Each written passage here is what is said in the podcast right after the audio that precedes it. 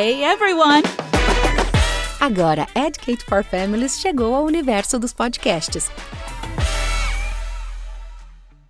Lá por volta do primeiro aniversário do seu filho, da sua filha, quando ele estava começando a desenvolver as primeiras palavras, como é que você lembra que os seus filhos eles aprenderam a falar? Ninguém fala em, em como se aprende. E o como se aprende tem um impacto absolutamente direto em como se ensina.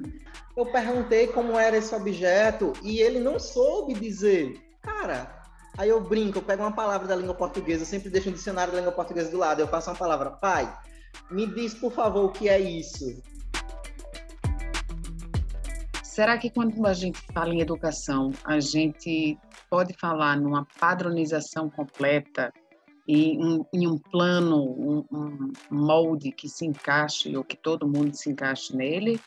Ou existe um quê de personalização e individualização que tem um impacto no aprendizado? Como educador, como família, como pai, como mãe, será que a gente está realmente preparado e aberto, disposto a abraçar o novo, as novas formas de ensino, as novas formas de aprendizagem, as novas formas de comunicação?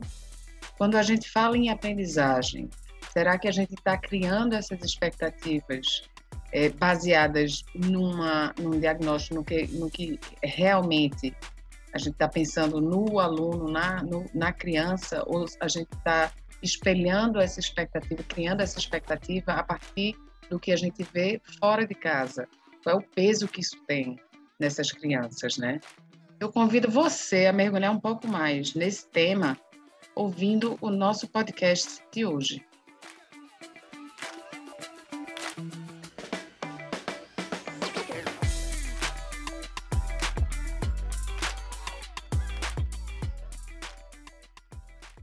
Dia, boa tarde, boa noite. Sejam muito bem-vindos e bem-vindas a mais um episódio do podcast Educate, um programa de ensino bilíngue presente em todo o Brasil.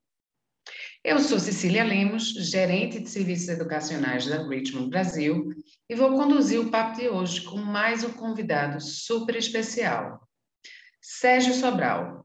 Sérgio é o coordenador do programa bilíngue do Colégio ESC, Escola Santa Catarina, que fica em Arapiraca, em Alagoas. E trouxe Sérgio para conversar aqui, para inspirar vocês com ideias, boas práticas, experiências e informações sobre o universo do ensino bilíngue. Sérgio, seja muito bem-vindo. É um prazer imenso ter você aqui para compartilhar um pouco das suas experiências.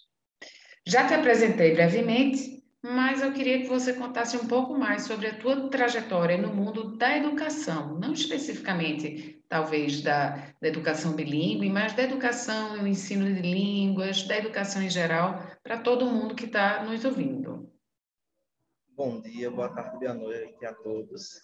Ah, Cecília, muito obrigado pelo convite. Ah, agradeço muito de poder compartilhar um pouco da minha história é, com os profissionais da educação e vamos lá, né? Quem é o Sérgio?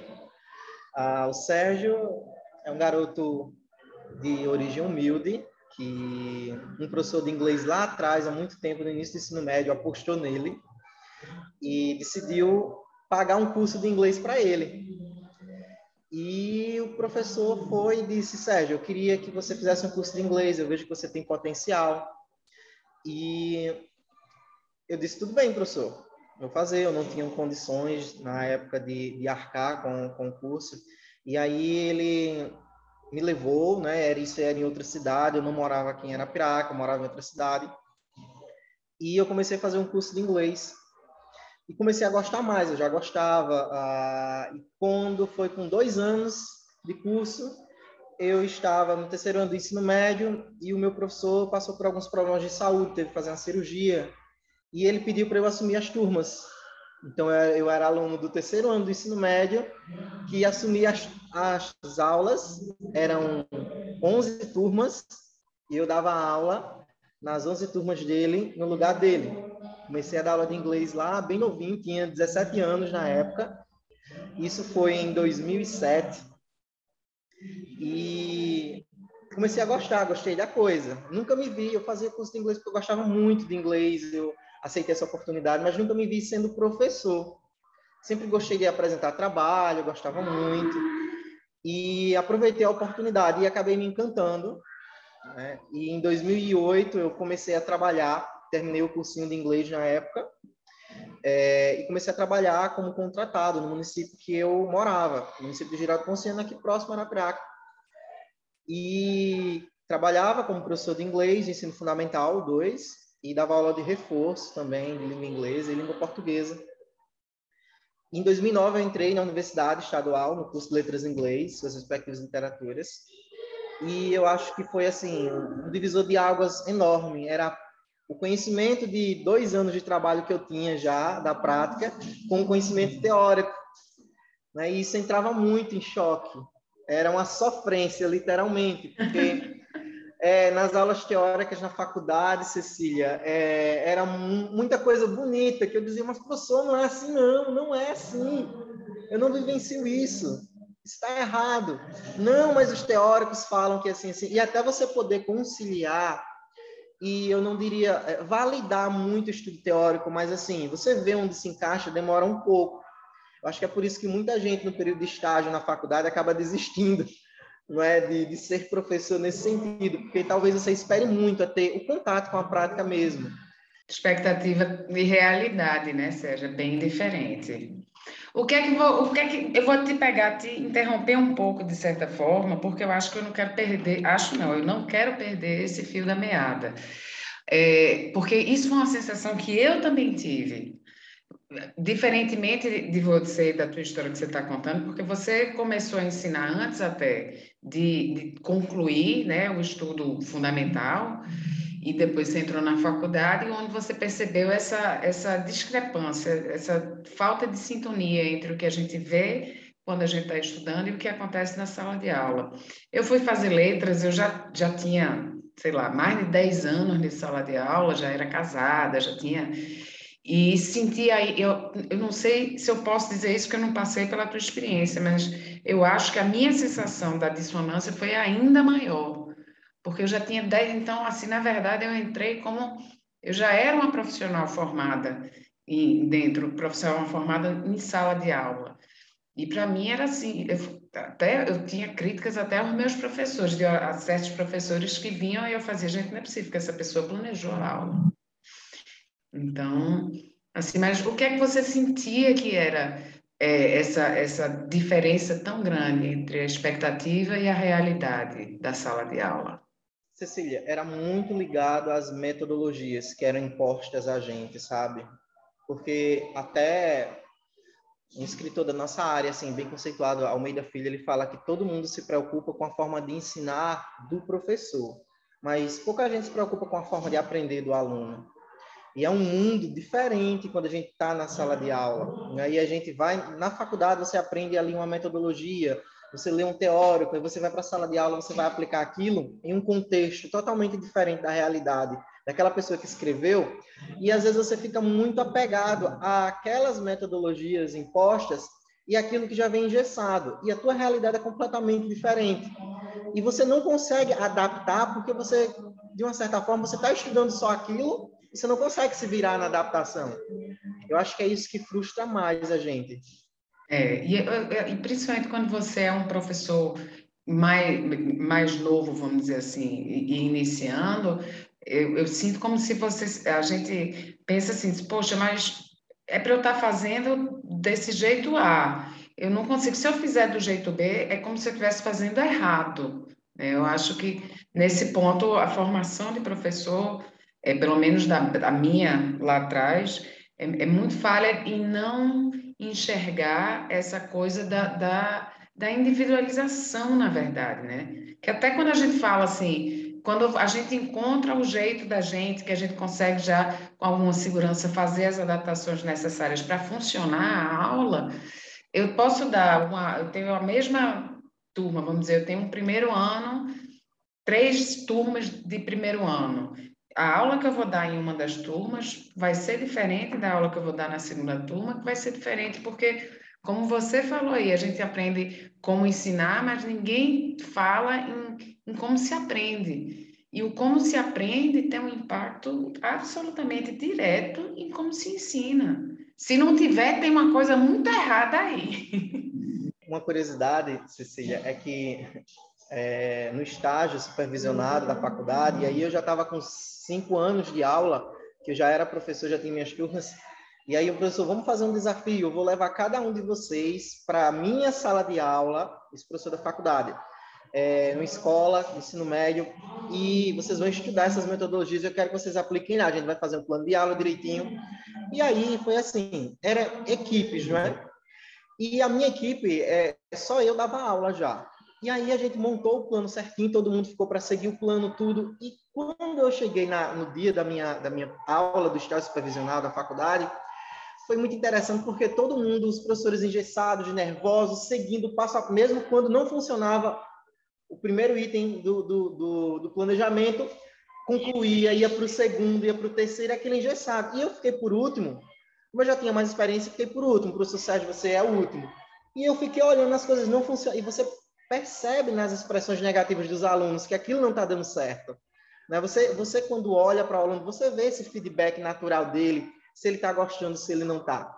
E eu olhava e eu, rapaz, o que, que a gente está fazendo aqui? E o professor analisando. Quando foi no meu momento, eu quebrei tudo. Eu peguei, peguei dois alunos, puxei, cantei uma musiquinha, arrumei um violão com o professor de música da escola, coloquei os alunos para cantar. Ah, qual música vocês gostam? Professor, a gente não gosta de música em inglês. Não gosta? Como assim? E aí eles ficaram, não, a gente gosta disso. Eu peguei o violão para tocar, e aí já cantei com eles um pedacinho, aí copiei. Tá certo, a gente geralmente faz o, o inverso. A gente pega uma música em inglês e pede para vocês traduzirem para português. É essa música que vocês gostam, que a sala toda é, canta, como seria se fôssemos passar para inglês, fazendo o processo inverso? E eles ficaram, só a gente nunca pensou nisso. Como é que a gente faz isso? E eu comecei a fazer um pouco com eles. Ou seja, saí da caixinha, quebrei o paradigma ali na hora, e o professor da faculdade ele olhava para mim e ficava, segue o plano. Eu, que plano, professor? E aí no final ele saiu, é. E aí ele saiu perguntando, pessoal, vocês gostaram mais é, da participação, aí falou o nome dos meus colegas e do Sérgio, aí todo mundo aplaudiu, é, alguns alunos, professor, porque o senhor não é nosso professor? E eu fiquei, tipo, envergonhado, porque o meu professor da faculdade dava aula lá. E, assim, são situações que a gente vivencia, né? Que a gente vai aprendendo. E que, Cecília, é, a gente aprende muito, né? Todo ano, todo dia é um aprendizado diferente. E eu, quando eu lembro é, quando eu vejo os professores novos hoje em dia que estão entrando, fazendo estágio na sala de aula, quando eu lembro como eu era lá no início e como a gente aprende no decorrer dos anos, a gente vê assim que a gente passa por muita coisa, aprende muita coisa e vê assim, talvez o quanto a gente fez coisas que hoje não faria mais, né? Que hoje a gente mais madura um pouco, mudaria muita coisa, talvez fosse muito mais eficiente é, naquilo que a gente se propõe, né? que é dar aula mesmo. É, mas eu acho que até isso, sabe, Sérgio, quando a gente pensa, e não só em termos de professor e, e ser e, e, profissionalmente e tudo, mas eu acho que essa coisa do, do erro é tão importante para a construção. Eu acho que se você não tivesse essa percepção, se você não tivesse errado, se você não tivesse. Porque eu garanto que das primeiras vezes você tentava seguir o plano, independente de ter a resposta positiva ou não. Mas aí você foi percebendo, mas e se eu for? E aí você foi vendo que aquilo ali não era a melhor forma. Eu acho que essa coisa de, do erro, né, que é tão é, endemonizado hoje em dia, o erro é uma coisa ruim, é uma coisa é, que a gente evita, o erro é uma coisa tão poderosa na construção do conhecimento real, da, na, na, na consolidação mesmo de um conhecimento que é, realmente é uma coisa que me incomoda muito, como hoje é endemoniado o erro, né?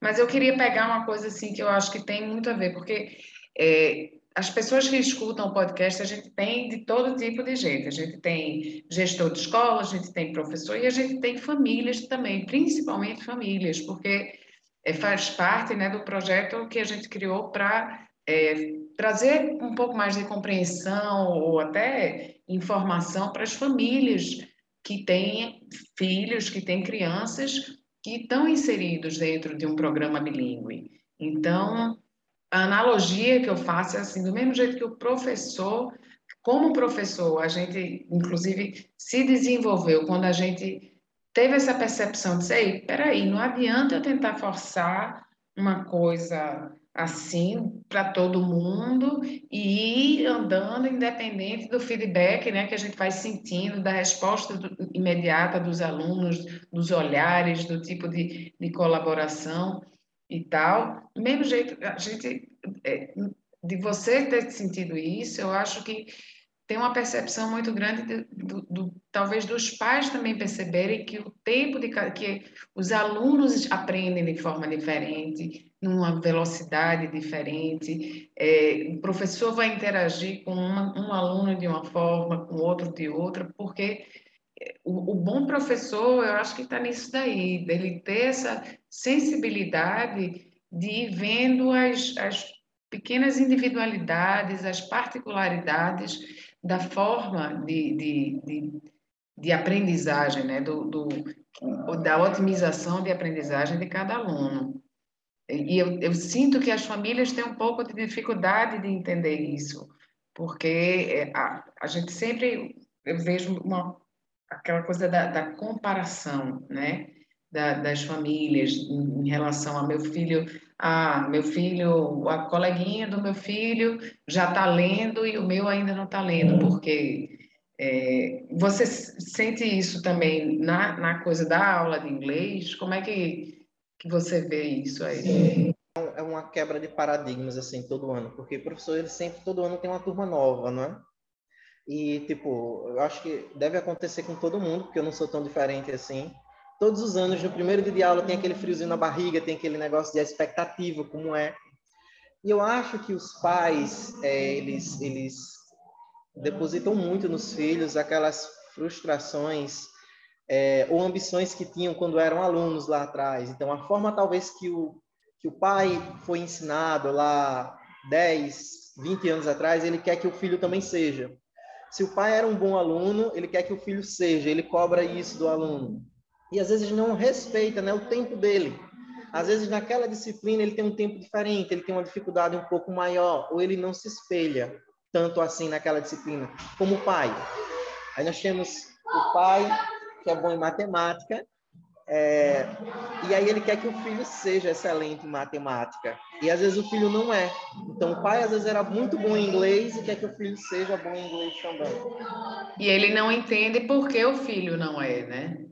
Nós, nós temos é, muito isso, a gente sofre muito com isso, com essa pressão dos pais. Isso influencia também, eu acho que quando o pai vai ensinar para os filhos, vai dar esse apoio em casa, Cecília, que é o que a gente sofre muito não é?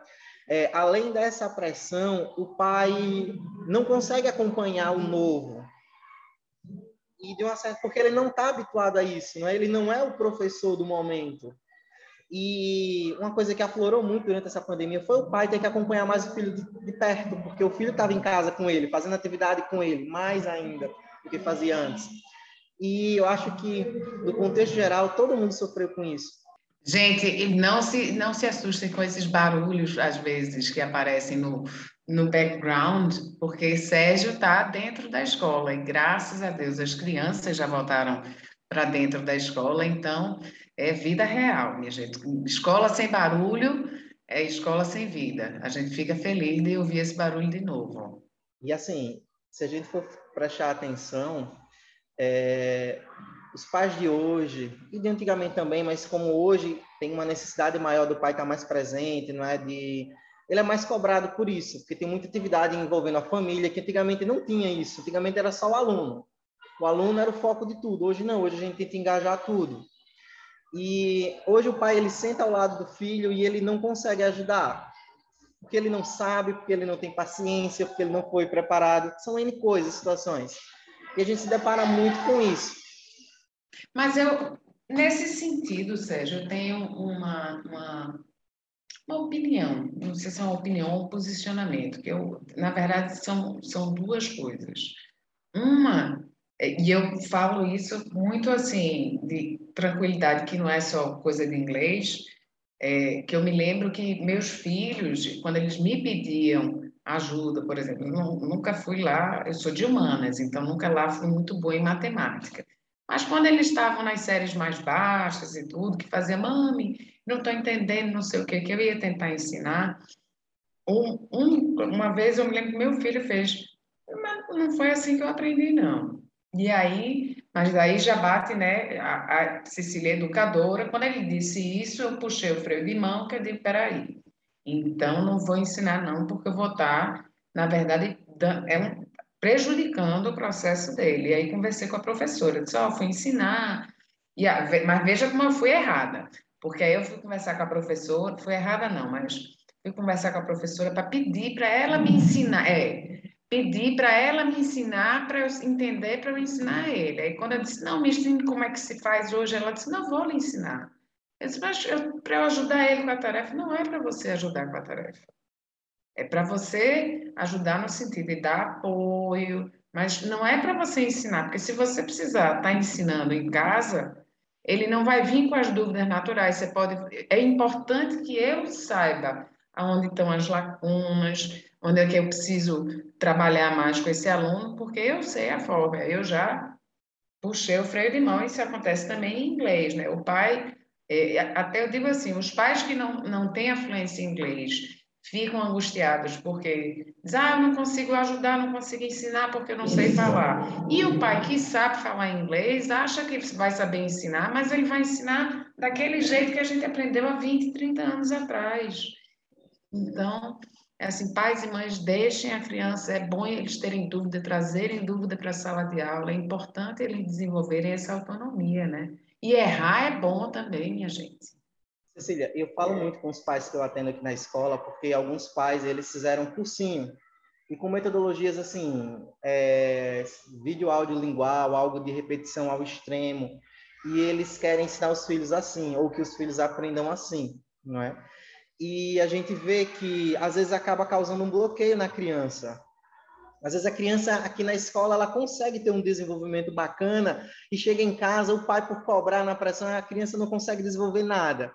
E aí o que é que eu faço? Eu mostro para o pai os vídeos que nós gravamos aqui com o desenvolvimento da criança, da criança que se comunicando com os colegas, fazendo as atividades com a teacher. E aí a gente passa para eles, aí eles ficam sem saber o que dizer mais, porque mas em casa ele não consegue. Sim, pai, por que será? Mas é, é tão. É, isso é muito doido, porque é, como a metodologia hoje é muito mais contextualizada e significativa dentro da sala de aula, o aluno ali ele, ele tem um, um propósito né, para estar tá falando inglês. E em casa ele não tem. E, e o pai não entende isso, que, que até por isso que, que a gente trabalha nessa, nessa coisa da construção de, uma, de um aluno que no fim da caminhada ele se torne um ser bilíngue é isso, ele não, ele não, ele não fala as coisas automaticamente. Tem que estar dentro de um contexto, tem que fazer sentido para ele estar tá falando aquilo ali. Mas não é um papagaio, não é? Que só repete. Eu quero é que não seja um papagaio mesmo, né? Que para repetir a gente não consegue usar de uma forma orgânica, de uma forma natural. Não, e eu brinco com os pais, Cecília, porque assim, é, aí às vezes um pai diz, eu perguntei como era esse objeto e ele não soube dizer. Cara, aí eu brinco, eu pego uma palavra da língua portuguesa, sempre deixo um dicionário da língua portuguesa do lado, eu faço uma palavra, pai, me diz, por favor, o que é isso? Aí o pai diz, eu não sei, eu disse, só tem um dicionário de, de língua portuguesa aqui. É uma palavra da língua portuguesa, o senhor também não sabe. Eu gosto de fazer esse contraponto com o pai, porque, cara, às vezes não tem não está contextualizado, às vezes é uma coisa muito que o pai quer testar o aluno e o aluno ele se sente um pouco inseguro nesse sentido. E parece, quando a gente fala de língua estrangeira e de inglês principalmente, que é o que nos cerca mais, é muito ligado à tradução. O pai quer que traduza tudo. Não é tanto do português para o inglês quanto do inglês para o português. Então, o que é isso? O que é aquilo? Como é que fala isso? É uma metralhadora. As crianças, elas não são assim. Não, e não é para ser, o negócio é esse. O, a questão do ser bilíngue é exatamente quando a gente não tem uma tradução. Vou dar um exemplo assim, super fresquinho meu. Eu estou é, em, em, em, Minas Gerais, estou fazendo algumas visitas e tal. E aí eu estava no carro e, e, de repente assim, sabe que sempre o motorista falando, a gente pegou um pouco de trânsito e o motorista fez assim, ah, que sempre garra o trânsito garra de agarra. Aí eu parei assim, veja, se eu disser para você, agarra, Aqui sempre agarra. Agarrar, para mim, é agarrar de pegar. Pegar no sentido de eu jogar uma bola para você, exato, segurar. Aí eu parei, mas eu entendi porque eu estava dentro do contexto. Eu estava dentro de um carro, eu, na verdade, estava olhando para o celular e quando ele falou isso, eu vi que o carro tinha parado, que a gente estava no meio do trânsito. Aí eu fiz, sempre agarra aqui. Eu disse, ah, então agarrar deve ser. Mas eu confirmei. Eu disse, agarrar assim de pegar trânsito, de parar, né? Ele disse, é, agarra. Eu disse, ah, mesmo dentro do país da gente, todo mundo usando exatamente a mesma língua. Não é exatamente a mesma língua, não é exatamente o mesmo uso. Muito doido a gente querer que isso aconteça em outra língua, né? É, e o que eu sempre digo para os pais, eu faço comparações. Eu digo, pai, lá por volta do primeiro aniversário do seu filho, da sua filha, quando ele estava começando a desenvolver as primeiras palavras, que estava a guerra do senhor, da senhora com esposa com esposa, diz papai primeiro, mamãe primeiro, né? Por volta de um aninho, quando a criança começa a falar, como é que você lembra que os seus filhos eles aprenderam a falar? Era assim? Como o senhor quer que ele aprenda inglês hoje? Não é. É um processo natural de contextualização. Né? Você começa com algumas informações e aos poucos é, a criança ela vai internalizando tudo e no momento que ela precisa ela usa. Esse é o processo natural. E é esse que é a diferença. Isso, isso. Exatamente. Eu cheguei, Cecília, a dar aula em cursinho já, cursinho dessas metodologias, sabe?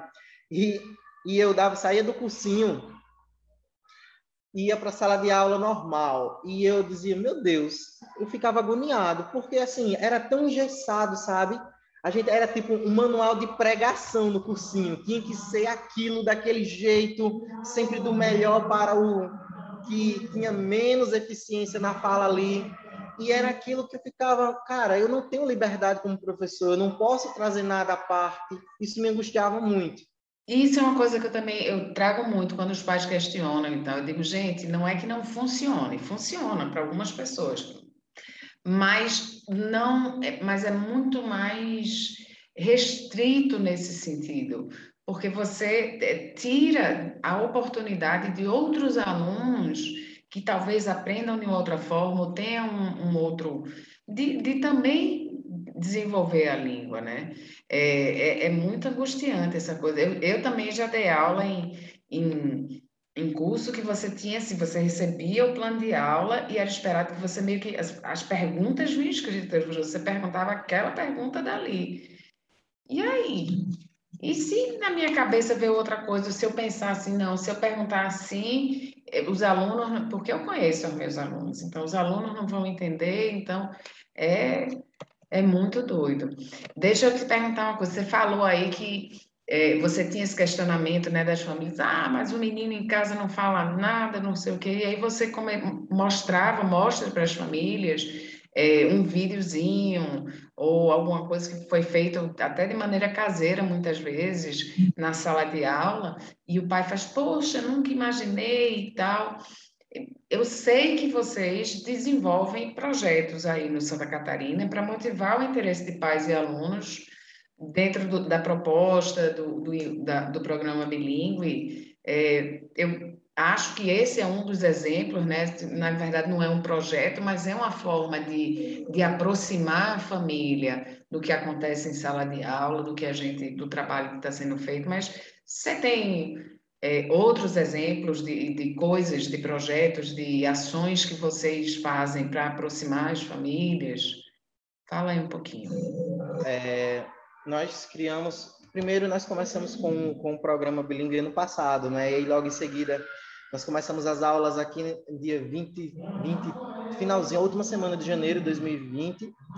E quando foi em março, dia 17, começaram a sair aqueles decretos Brasil afora e parou tudo, ficou tudo A gente continuou com o bilíngue.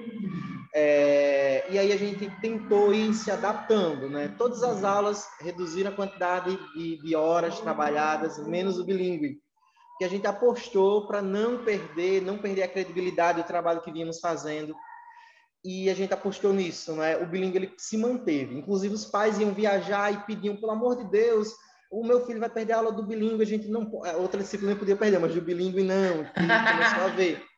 E ano passado, aqui na escola, é, o primeiro projeto que fizemos, assim, antes da pandemia, que esse ano nós já fizemos novamente, mas já contando a história desse projeto, que foi o, o Venda de Garagem, né, tão popular nos Estados Unidos, o Garage Sale, que é um projeto que, assim, o pessoal vê nos filmes, nas séries, sempre o pessoal pega naquelas coisas antigas que tem em casa e vendendo Gente. Só sempre contextualizando, porque garage sale é uma coisa que quem já, já é, viu mais filme e prestou atenção, acho que a maioria das pessoas entende o que é, mas pode ter alguém que, que não, não saiba o que é. Mas um garage sale, na verdade, gente, é a pessoa assim, sabe quando a gente faz aquela arrumação dentro de casa? E tem um monte de coisas que a gente percebe que não usa mais, aí objetos, móveis, de tudo. Ou você vai mudar para um outro estado, para um outro país, e aí você precisa, né, se desfazer de muita coisa. Nos Estados, Unidos, nos Estados Unidos, principalmente, mas em alguns outros países também. É muito comum você fazer uma venda aberta na, no jardim. Você coloca as coisas no jardim, bota o precinho e as pessoas vão passando e, e, e compram. Mas fala um pouquinho assim. Então, você fez um garage sale com os alunos? Isso, isso. É, o que, é que nós fizemos? A gente, cara, trazer é, muita coisa de casa vai ficar complicado, até para a gente expor aqui. E nós estávamos passando aqui na escola por um momento que uma das, das nossas tias aqui do Fundamental 1 precisou fazer uma cirurgia, era muito cara. Então, nós decidimos utilizar, juntar o útil ao agradável. Então, nós, nós pedimos para os alunos, é, já do projeto, né, lançamos um edital todo bonitinho, certinho, e mandamos para as famílias verem, para eles doarem brinquedos. Então, é, ano passado nós tínhamos educação infantil completa, não é? é maternal, jardim 1, 2, primeiro e segundo ano com o bilíngue, e terceiro ano já. E nós pedimos para esses alunos eles trazerem os brinquedos e doarem. E aí o aluno, por exemplo, do terceiro ano trazia o brinquedo, doava, e esse brinquedo ele seria vendido nesse evento para os alunos do segundo ano, né? Uma turminha que estava vendo brinquedo novo, uma coisa diferente por conta da idade que eles ainda não tinham. E como seria feita essa venda? Então nós criamos o ESC Dólar, né? O dólar da Escola Santa Catarina que em alguns cursinhos até já tem isso, do aluno fazer atividade e ganhar aquele ESC dólar, mas nós fizemos de uma forma diferente. A gente fez assim. É, criamos uma tabela de como os alunos eles iam ganhar esse dinheiro. Não é? Como era a tabela? O aluno do bilíngue, por ser do bilíngue, ele já ganhava uma quantia X de ESC dólar.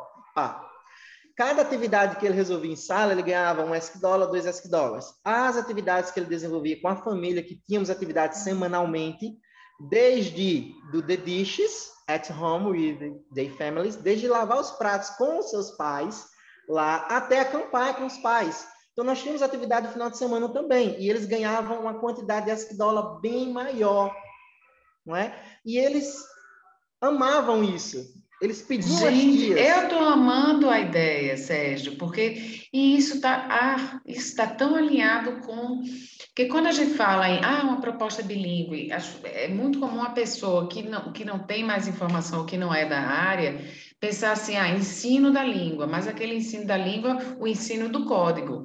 E quando a gente fala numa proposta de ensino, de educação bilíngue, é uma educação muito mais ampla, porque é, quando você fala num ser bilíngue, o ser, o ser bilíngue tem a ver com isso, ele tem uma visão mais ampla de mundo, mais empática, mais é, consciente e, e re, respeitando diferenças culturais, sociais, é, de, de todo tipo. E, e sendo mais atento também em relação a isso. Então, quando você faz um projeto que não está focando só na coisa de fazer tarefa, participar da aula de inglês, fazer o projeto, você está trazendo outras áreas da vida dos alunos. Então, você está trazendo fazer uma atividade com a família, essa coisa do envolver a família, fazer uma atividade que não tem nada a ver com, com o inglês, mas tem a ver com responsabilidade, a questão do, do The Dishes, por exemplo, a, a responsabilidade de que eu faço parte de um, de um é, como é que eu posso dizer, de um, de um meio ambiente, que é a minha casa, e que eu tenho uma responsabilidade por fazer parte dela, eu, eu preciso ser um, um, um membro contribuinte produtivo dessa sociedade, que é a minha família.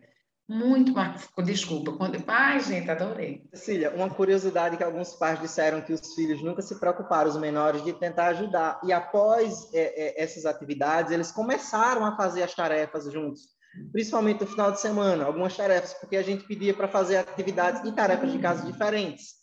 E aí eles faziam outras coisas também. Os pais disseram, muitos disseram, ó, hoje ele já ajuda, hoje ele faz alguma coisa. Então, olha a mudança que ocasionou lá também né, dentro da casa deles, na rotina deles. Pois é, aí vai ter, vai ter gente que vai dizer assim, gente, e meu filho lavar o prato tem nada a ver com, com aprender inglês? Tivemos é isso tem? também. Como é que, como, e como é que você explicava isso? Qual, qual é a relação que tem a criança ajudar os pais a fazendo a cama ou lavando os pratos com a aprendizagem de inglês? É, a rotina é, é impossível. É, hoje é, eu consigo falar inglês, falo um pouco de francês, e uma das coisas que eu sempre falo para os pais é o seguinte: é, é muito mais fácil. Eu não digo que é a única forma, não é porque não existe uma forma, fórmula mágica e nenhuma única maneira, mas assim, é uma forma, eu posso dizer, mais fácil e comum a todos os grandes tradutores, intérpretes é, e falantes de, de, idiomas estrangeiros, que quando você consegue colocar no seu cotidiano do dia a dia tudo aquilo que você quer fazer, que você se propõe a fazer, que você deseja ou almeja, você consegue fazer isso de uma forma mais eficiente. Não é? E aí eu dava alguns exemplos, inclusive, do seu dia a dia. Muita gente fala, é possível aprender inglês com música. É e não é. Não é só ouvir uma música que você vai aprender. Né? Assim, não é só assistir uma série em inglês que você vai aprender. Aquilo precisa, aquilo que você visualiza na série, que você ouve na série, que você ouve uma música, você precisa contextualizar para o seu dia a dia. Senão, você não vai conseguir aprender. E aí eu brinco com os pais, eu digo, vamos lá, me diz uma música que vocês gostavam antes, vocês ouviam muito inglês. Os pais falam, falam com gosto. Ah, eu ouvia muito isso e tal, o que é que vocês aprenderam? Ah, eu não eu só ouvia, gostava de cantar, mas eu não sabia muito o que significava. Tá vendo? Hoje o seu filho, no momento em que ele precisar pedir para alguém lavar os pratos, quando ele quiser, ele vai saber como é aquilo. Então, as tarefas de casa, e eu pergunto, pai, tem algo mais rotineiro do dia a dia das crianças, de ele visualizar o dia a dia em casa com vocês? Você já tem uma simples tarefa de você ler para ele à noite, de você colocar ele para dormir, é, e aí a gente também atrelou isso, os desafios, as coisas importantes que os filhos faziam para os pais. E os, os, os filhos começaram a, a, cobrar da gente algumas coisas. E toda vez que o pai ou a mãe fazia aniversário, eles gravavam as crianças, gravavam um vídeo cantando os parabéns em inglês para os pais. Isso na cama, os pais na cama ainda, as mães todas lá descabeladas e tal, de pijama, e os filhos cantando para mandar para a Tite. Olha, Tite, Olha eu fazendo, meu pai completou um ano, eu fiz isso. Então, assim, a gente conseguiu atingir. Tem sempre aquelas pessoas que não veem isso, não é como algo bom. Ah, no cursinho eu aprendi e não precisou disso. Tudo bem, tudo bem. Aprendeu mesmo? É, aí eu faço assim, Cecília. Cara, a gente sai de um cursinho como eu saí na época, a gente sai e diz, cara, eu sou fluente. E aí eu sou fluente e começo e me dou bem na escola e escuto uma notícia e consigo entender. Aí eu paro com meu aluno hoje, do ensino médio, que ele está há cinco anos de cursinho de inglês, e a gente começa a trabalhar os textos, interpretação de texto, e ele é show. Mas quando a gente vai falar sobre educação, sobre política, sobre saúde, acabou o vocabulário dele. Ele morre, não tem vocabulário, não consegue desenvolver. Ou seja, você fica aqui é, como se você só tivesse aquilo. Você é proficiente naquilo que você viu lá, mas você não consegue ter uma mente aberta para conseguir falar sobre muito mais coisas. E isso não é fluência. Você não consegue se comunicar em diferentes ambientes e contextos. Eu até diria que isso é uma certa fluência, mas não é ser bilíngue. Ser bilíngue não é isso. Não é, não é, não é ser bilíngue mesmo. E assim, muita gente fala e é, então, daqui a um ano, dois anos, meu filho pode ser nosso guia lá na Disney. Aí eu brinco. Pai, quando você, quando ele estava aprendendo, né, lá do início a falar, com dois anos ele já conseguia se comunicar e falar tudo. Você já podia soltar ele na rua e ele ia resolver tudo. Aí ele não. Eu ainda, eu ainda dou uma, uma, uma, uma, uma brechazinha. Com quatro, vai lá, Porque, né? Com... Aí eu falo com os dois, né? Eu digo, olha, com dois ainda não será, ainda não será possível. Mas com quatro, cinco, você vai ver que ele vai ser capaz de fazer muita coisa, pai. Muita coisa mesmo. Se você comparar o seu tempo de cinco, seis anos no cursinho com esse tempo dele agora no programa, você vai ver que o desenvolvimento vai ser algo bem bacana. Aí o pai fica. Que a gente também não pode dizer, não, pai, você aprendeu da forma errada, hoje não se usa mais isso. Jamais, não é? Mas acontecem muito essas comparações, Cecília, de cursinho. Ah, eu estudei no cursinho que era assim. Ah, ano passado meu filho fazia o cursinho e eles faziam isso. Aqui vai ser feito também? Não, pai, nós temos os nossos projetos. É, seu filho vai desenvolver também claro que no tempo dele. Não é? E aqui a gente não estipula tempo, Cecília. Ah, não, olha, vamos fazer uma apresentação agora de encerramento final do ano. Tem cantata de Natal. Todo mundo vai cantar igual? Não. não vai, não é? Cada criança no seu tempo, isso é muito importante. A gente não pode, não pode fazer isso. Nós temos, eu recebo muitos alunos do ensino médio com bloqueio em inglês, é, porque não conseguiram aprender alguma coisa por notas baixas, por num momento da conversação, ficar de escanteio ali, não conseguir participar, e você acaba criando um bloqueio mesmo. Mas não consegue participar em que nível? Eu sempre pergunto isso. Não entendo. É, outro dia, visitando uma escola no Rio Grande do Sul, eu entrei num, numa sala e aí é, eu falei inglês com as crianças, aí falei inglês com um menino que estava falando em português comigo, eu respondi em inglês, ele fazia você está falando inglês comigo, eu não entendo nada. Aí eu fiz uma frase assim, mas você não entende nada? Tem certeza? Eu acho que você entende sim. Eu falei inglês, né? But you're saying you don't understand anything, but I think you do understand some of it. Aí ele disse, só um pouquinho. É só aí que você entende. Mas eu acho que aí a gente volta para aquela coisa assim, da, das falas que as crianças ouvem e que elas é, incorporam como verdade, né? Dessa coisa de ouvir um pai ou, ou uma mãe ou, ou até um tio, ó, uma pessoa dizer que palavra é essa, que palavra é essa? Você não, tá, você não sabe tudo, você não entende tudo. Aí ele diz, ah, então eu preciso entender tudo para entender. Entender é entender tudo, não é? Se, você, se a gente está entendendo até pelo contexto e tudo, você está entendendo, isso faz parte do processo a criança ela internaliza tudo. Às vezes a gente acha, não, isso vai passar, ela vai esquecer. Mas não, ela internaliza as coisas. Nós adultos fazemos isso também, imagine as crianças. Claro que cada um de uma forma. Cecília, voltando lá para o nosso, nosso garagem, né, o evento de garagem, é assim. Como é que foi a recepção? Você falou assim que teve aluno, mas de uma forma geral, desde o garage sale até essas. Como é que foi a receptividade das famílias? Muito bom, muito bom. E, e, assim, lembra que eu falei que os alunos do bilingue eles tinham essas formas com as atividades de ganhar o ESC dólar. Os que não faziam parte do bilingue, nós não deixamos de fora também, até para eles participarem, para ter a inclusão de todo mundo. E nós tínhamos duas opções, não é? é em um aluno, ele, quando ele doasse o brinquedo, a gente dá um valor simbólico para que ele pudesse depois comprar, claro que utilizando inglês, porque a gente também tinha isso na sala de aula. E também, é, na secretaria da escola, no dia do evento, o pai poderia trocar o real por ESC dólar, para que o filho pudesse participar daquele evento. E ano passado foi algo assim. É, chegavam pais aqui na secretaria da escola no dia do evento, o evento acontecendo no pátio lá, as crianças se comunicando em inglês e comprando, vendendo, e isso quem fazia a venda eram as próprias crianças. As crianças de uma turma vendiam o brinquedo para as crianças de outra turma. E eles vendo isso, primeiro eles não acreditavam, quem não fazia parte do que ia dar certo.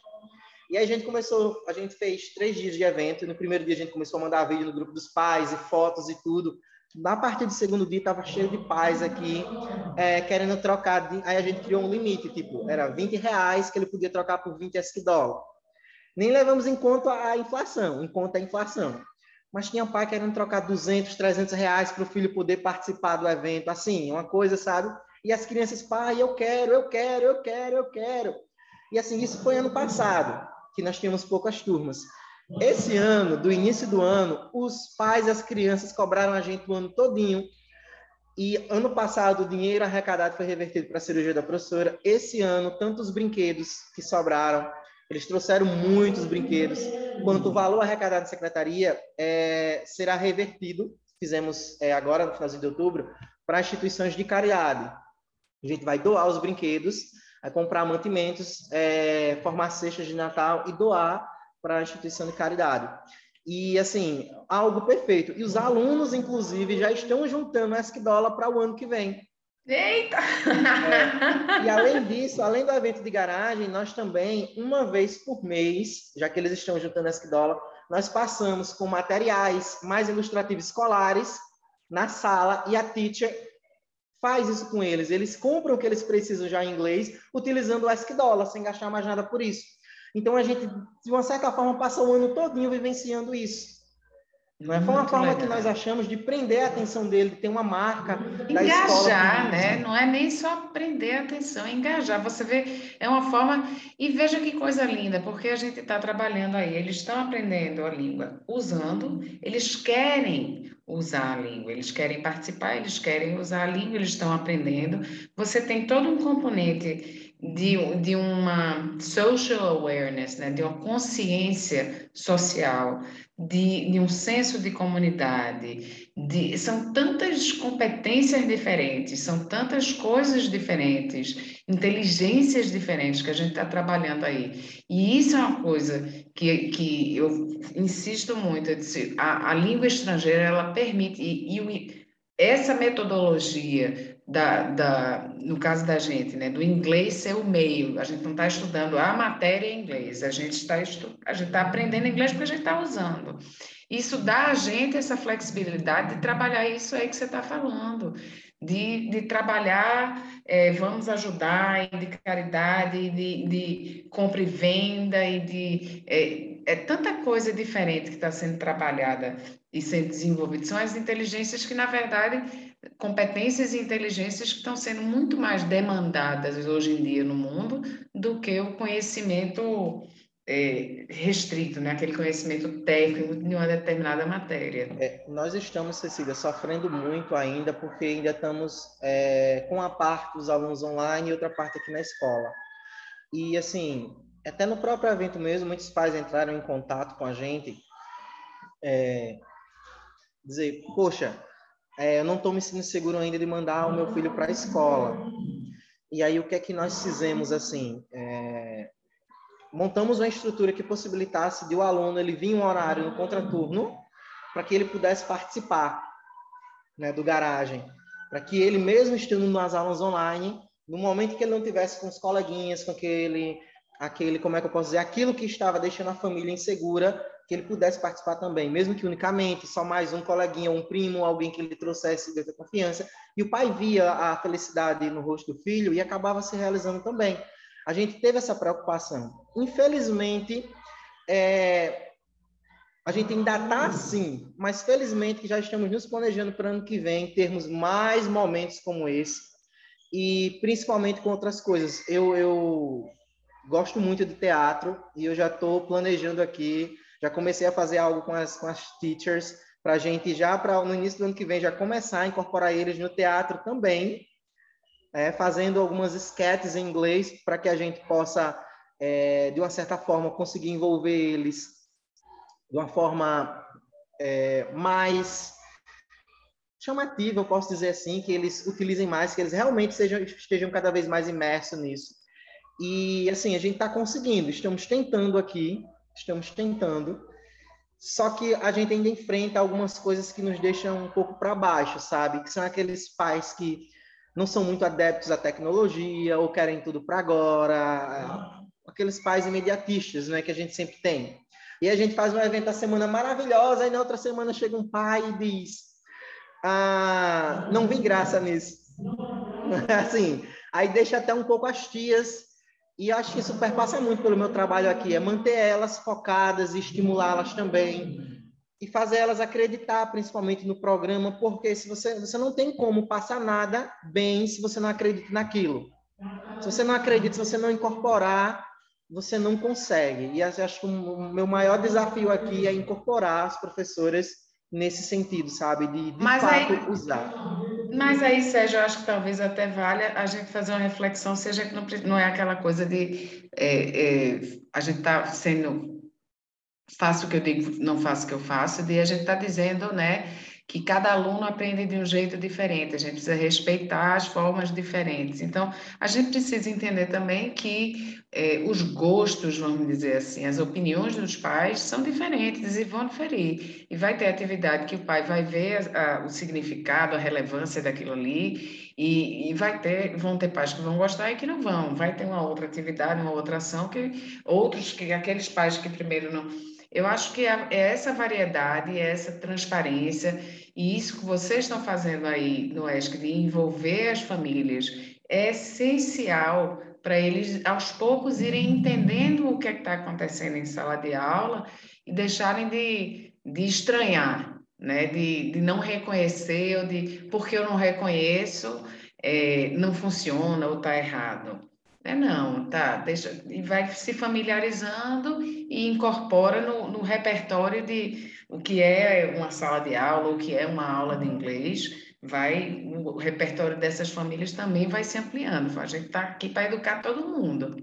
É, nós, nós sempre buscamos que seja assim, sempre a primeira aula das turmas, é, ela, a, cada turma tem sempre a primeira aula de inglês, porque eles estão chegando, né, e eles já se animam, a gente sempre começa a aula sempre com uma musiquinha para dar aquela animada na galera, tudo.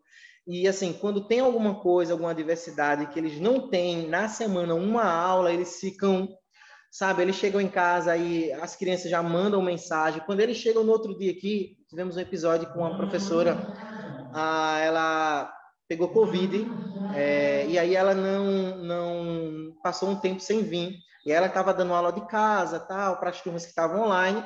E a gente montou uma estrutura para ela de casa transmitir para as crianças da sala também. Gente, professora é... guerreira, até doente, dando sim, aula. Sim, sim, sim, sim. E assim, ela, ela, isso foi algo dela, né? Eu consegui substituir, mas ela, Sérgio, eu quero ficar com eles, eu, porque ela não teve sintomas fortes. Ela foi diagnosticada com, mas aí para não transmitir, ela foi, a gente claro. viu também ela ficar em casa.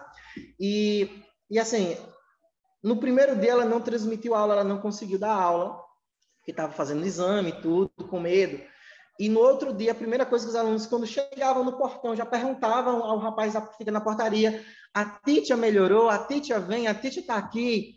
E eles, na hora do intervalo, durante o dia, era sempre na sala da coordenação. E a Titia, como ela está? A gente precisa da aula da Titia. Coisa que eles, eles começam a vir, eles incorporam, não é? Eles vêm com o penteado da professora, eles vêm com a mesma roupa. Quando tem um evento que a professora posta uma foto, eles no outro dia querem vir com a mesma roupa. Então, eu acho que a gente está conseguindo é, fazer com que dê certo aqui. Estamos longe de se acomodar com isso. Prometo a você, Cecília. Estamos longe de nos acomodarmos com isso. Ano que vem teremos mais coisas bacanas para compartilhar.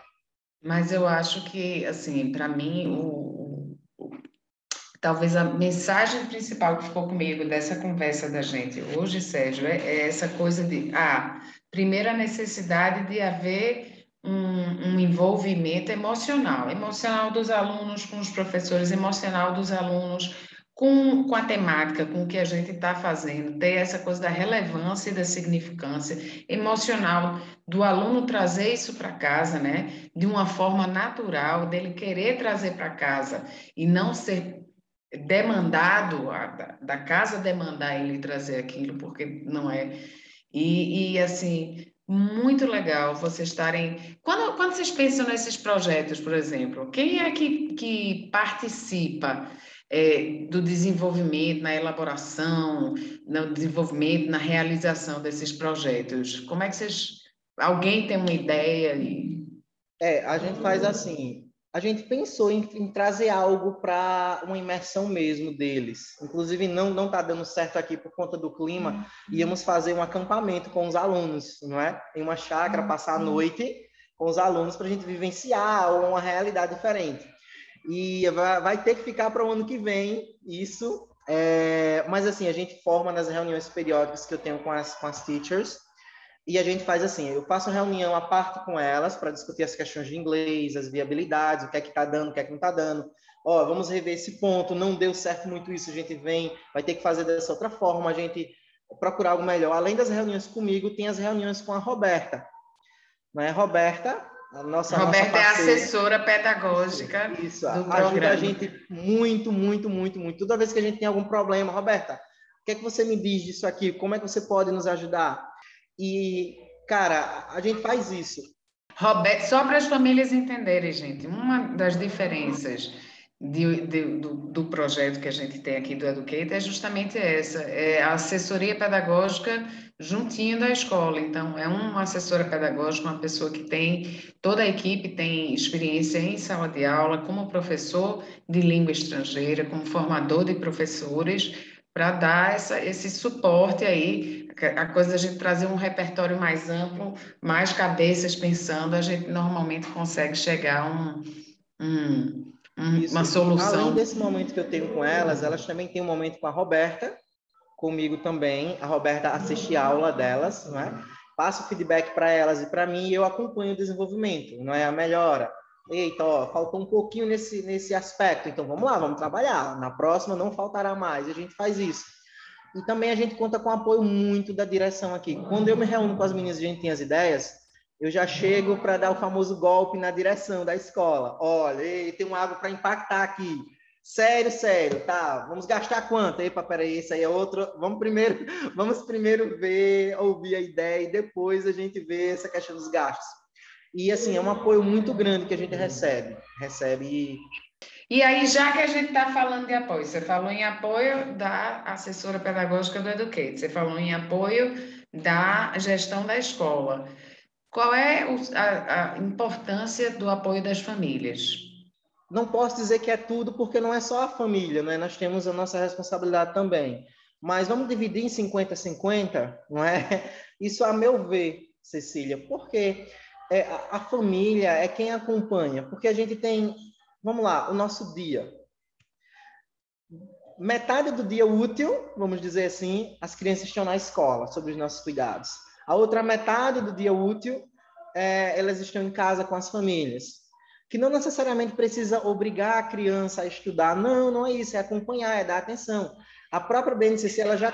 Isso, é valorizar. A própria BNCC já traz muito isso. É valorizar, é, né? Pedindo, né? Ela não manda, ela pede, ela orienta para a gente trabalhar as competências socioemocionais.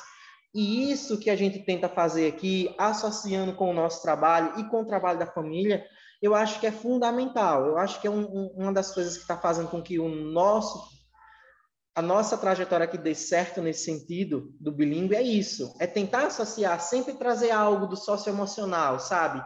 É fazer com que a família entenda também a necessidade disso e que ela queira. Não é que a escola pede para ela participar, é que ela veja a importância dela no processo e que ela comece a fazer.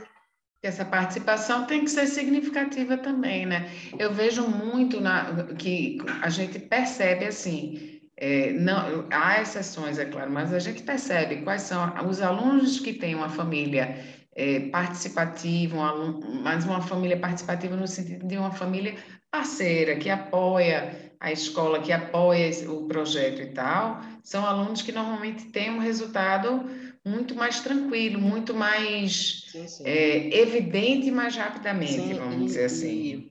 eu falo a você assim, os pais eles se sentem encantados porque a gente também tem o apoio das outras tias da escola, né?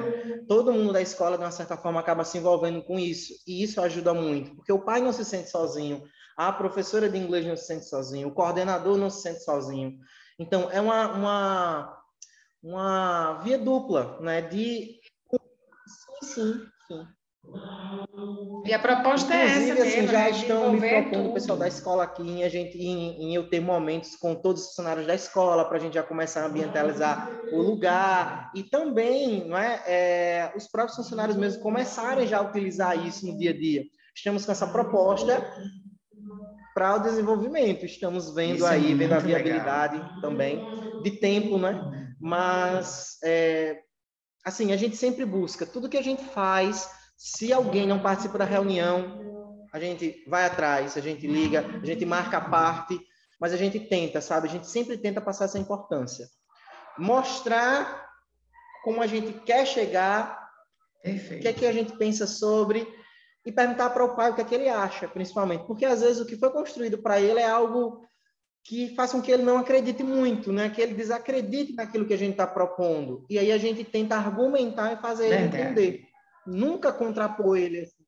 É, é até isso, né? Entender o, o por que será que, que eu faço muito isso com, com quando a gente entende, assim, por exemplo, um, uma, um, uma pessoa que não teve um não, não concordou com determinada coisa, que para mim é uma coisa desse jeito, mas por que será que essa pessoa teve essa percepção? E aí a, a gente tenta é, enxergar aonde houve uma quebra na comunicação, aonde o, o que eu estava comunicando não ficou, não foi o que a pessoa recebeu. É... Sérgio, eu adorei, adorei conversar com você e ouvir desses projetos todos. Acho que a tua fala é, é tão importante a gente ter e assim e uma coisa que é, que eu gosto também é que você pensa assim, ah, mas só quem consegue é, ter um programa bilíngue, um bom resultado no programa bilíngue, é escola em capital, é escola que tem acesso a isso, a aquilo, e você vem aí uma pessoa que tem a trajetória que você tem, que mostra, primeiro, o impacto que ser bilíngue e saber inglês teve na sua vida, como não só profissional, mas pessoal, de tudo, e o, o impacto que você está tendo na vida de outros profissionais, na vida de outras crianças, é, e o, o, trabalho que você está conduzindo dentro da escola, que, gente, muito legal, como, como você está conseguindo envolver muitas áreas, muitos processos, e, e como isso está é, resultando, né, tendo um resultado tão positivo, tão, tão legal. Eu só tenho, assim, parabéns de verdade eu que agradeço. Poder compartilhar isso, eu acho que é algo fundamental para todo mundo, né? Porque a gente que vive educação não só faz, mas vive, porque é o cotidiano, é o dia a dia. É, a gente precisa de boas experiências. Graças a Deus, é, tá dando certo aqui. A gente precisa compartilhar isso para que é, outras escolas elas possam fazer isso. E isso vai fazer com que elas criem outros projetos e possam compartilhar com a gente também. Eu acho que esse é o segredo, não é? É realmente compartilhar. É a gente conseguir no dia a dia mesmo vivenciar isso e outras coisas que nos ajude. Né? E aí o processo de educação ele acaba se completando. Mas para que aprender? Para passar para os outros. Então eu consegui aprender, estou conseguindo, estou nessa luta de ajudar as tias a conseguirem passar. Estou ansioso para pegar esses alunos do bilíngue lá na frente, quando eles forem para o ensino médio, que forem meus alunos. É, e assim, muito obrigado mais uma vez pela oportunidade. Já deixo aqui claro que ano que vem teremos coisas novas para mostrar oh, para vocês. E, fiquei curiosa. E assim, obrigado pela oportunidade e pelo apoio. Não é? Eu sempre agradeço a Roberta ao final de cada reunião, mas a você também, Cecília, porque tudo que às vezes ela, ela vê agora, eita, vou ver com Cecília, ó, Cecília deu um ok, então vamos fazer, então ó, dá para fazer. Então, assim, muito obrigado. O apoio de vocês de Educate é fundamental para a gente. E obrigado mesmo, mesmo, mesmo, mesmo, mesmo. Parceria, parceria, parceria. E gente que faz um trabalho tão de coração e tão legal quanto vocês só merecem ter o apoio 100%. Parabéns, tá, Sérgio? Obrigadão.